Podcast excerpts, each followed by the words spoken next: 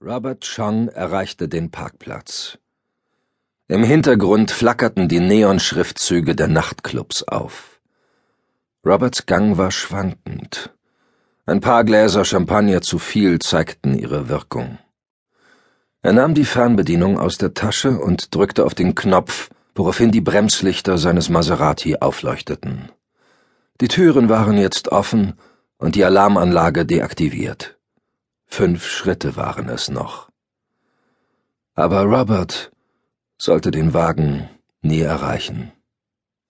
Robert nahm undeutlich eine Bewegung wahr. Die Angreifer trugen Sturmhauben und dunkle Kleidung. In der Nacht waren sie so gut wie unsichtbar. Robert Chong hatte sich gerade zur Hälfte umgedreht und bemerkt, dass da irgendetwas nicht stimmte, da bekam er auch schon einen heftigen Faustschlag in die Magengrube. Ächzend sackte er in sich zusammen. Er wurde gepackt. Ein Van fuhr heran. Robert konnte kaum etwas sehen, so sehr wurde er durch die Scheinwerfer geblendet. Der Schlag in den Magen tat ihm höllisch weh. Er rang nach Luft und wollte schreien, aber dazu war er zunächst nicht in der Lage. Grob packten ihn die Maskierten. Wenig später fand er sich im Inneren des Vans wieder. Die Tür schloss sich automatisch. Hilfe! brachte Robert jetzt heraus. Der Schlag, den er daraufhin bekam, ließ ihn erst einmal verstummen. Keinen Laut! verlangte eine dunkle, heiser klingende Stimme von ihm, die unter der Sturmhaube des größeren der beiden Angreifer hervorklang sonst geht es dir dreckig und du überlebst die nächsten zehn Minuten nicht. Haben wir uns verstanden? Robert Chong antwortete nicht gleich. Er bekam einen weiteren Schlag. In seinem Mund schmeckte es nach Blut. Und Blut rann ihm inzwischen auch aus der Nase auf das Revers seines Anzugs und in den weißen Hemdkragen. Hast du meine Frage nicht verstanden oder was ist los? wollte der Maskierte wissen. Alles klar. Ich mach, was immer ihr wollt, murmelte Robert. Mit einem Ruck hatte sich der Van inzwischen in Bewegung gesetzt. Die Reifen quietschten, als der Fahrer dann noch einmal plötzlich abbremsen musste, bevor er sich ziemlich rücksichtslos in den laufenden Verkehr auf der Avenue hineindrängte. Robert Chongs Körper erschlaffte plötzlich. Einer der Entführer gab ihm einen heftigen Stoß in die Seite aber der Entführte reagierte nicht. Der Kopf war nach vorn auf die Brust gesackt. Was ist mit ihm? fragte der zweite Entführer.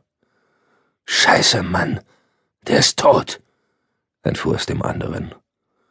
Er riss seine Sturmhaube vom Kopf und wandte sich an den Fahrer.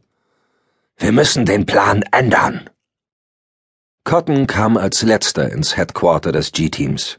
Sein verstohlener Blick glitt zur Uhr, eigentlich waren sogar noch zwei Minuten Zeit. Aber von Agent Philippa Phil Decker erntete er trotzdem einen tadelnden Blick. Da sind Sie ja endlich, Cotton, raunte sie ihm zu.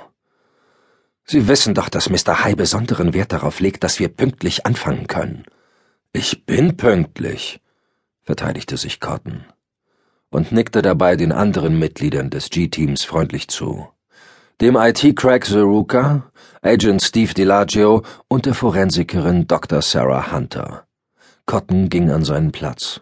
Er setzte sich. Dabei fiel sein Blick auf seine linke Hand. Ein dunkler Schmierfleck war da zu sehen. Peinlich, dachte er. Vor allem, weil Decker es auch gesehen hatte.